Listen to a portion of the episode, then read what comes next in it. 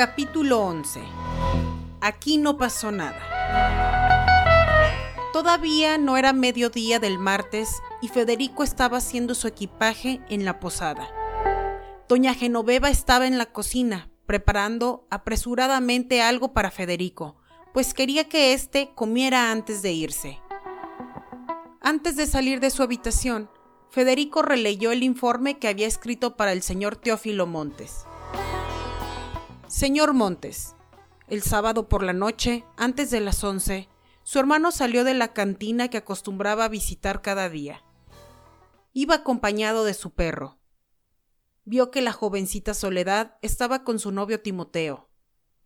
Ellos discutieron, y por esa razón ella no quiso que él acompañara a su casa.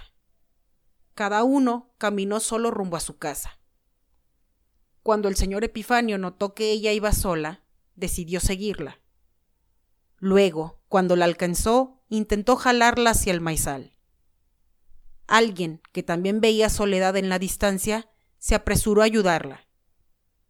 Era Silverio, uno de los empleados, alguien que sabía de qué era capaz su patrón. Él decidió entrar por otro lado del maizal. Todo estaba oscuro. Al escuchar ruido, don Epifanio se distrajo, dándole oportunidad a Soledad de huir corriendo a su casa. El señor Epifanio intentó seguirla, pero Silverio no se lo permitió. Luego de forcejear y pelear, Silverio sacó su cuchillo para defenderse, y el señor Epifanio terminó tendido en el maizal con el cuchillo clavado en el pecho. Silverio, horrorizado por lo que había hecho, intentó huir, pero en su camino se encontró al padre Román. Le contó lo sucedido y ambos decidieron volver a la escena del crimen para recuperar el cuchillo de Silverio. El padre Román tranquilizó a Silverio y decidió protegerlo. Colocó el escrito dentro de un sobre que luego guardó en su maletín. Después de revisar por última vez la habitación para asegurarse de que no olvidaba nada, salió de ella. En el comedor, doña Genoveva ya estaba colocando platos rápidamente. Al verla, le dijo Señora Genoveva, no era necesario que se apresurara con la comida. Mi trabajo aquí está hecho y es hora de irme. No puedo permitir que se vaya usted sin comer. Siéntese, por favor, le dijo ella. Luego de comer e intercambiar unas palabras con ella, Federico le agradeció sus atenciones. Ella quería devolverle parte del dinero que había pagado él por adelantado, por su estancia en la posada, pero Federico le insistió que no era necesario.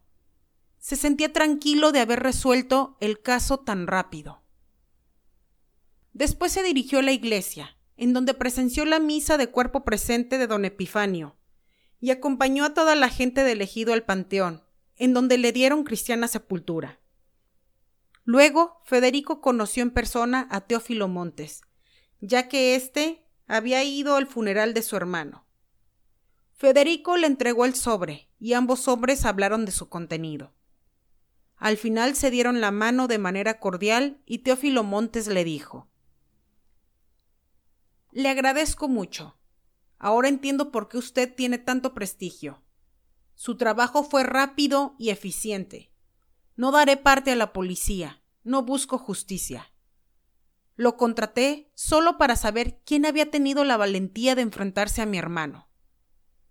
Usted no está para saberlo, pero yo sospecho que la muerte de mis padres no fue natural. No se debe hablar mal de los muertos, pero mi hermano era malvado y capaz de cualquier cosa para salirse con la suya. Por eso yo decidí alejarme de él. Quien a hierro mata, a hierro muere. Ambos hombres intercambiaron un par de palabras más, y Federico subió a su auto. Teófilo Montes decidió repartir la propiedad elegido a sus habitantes, garantizándoles a estos su fuente de trabajo visitó a Doña Refugio para asegurarse de que su hija Soledad estuviera bien. Luego visitó al padre Román y a Silverio, sin la más mínima intención de acusarlos. Más bien, parecía que estaba agradecido con ellos. Soledad se enteró de que Silverio la había salvado y también de que él la pretendía en secreto. Federico Jiménez continuó ejerciendo su profesión y recordaba el caso de don Epifanio como aquel que resolvió más rápido de lo que esperaba gracias a que los habitantes del ejido habían decidido romper el silencio. A partir de allí, la tranquilidad reinó en el ejido del milagro, y la gente no volvió a necesitar tomar justicia por su propia mano. Fin.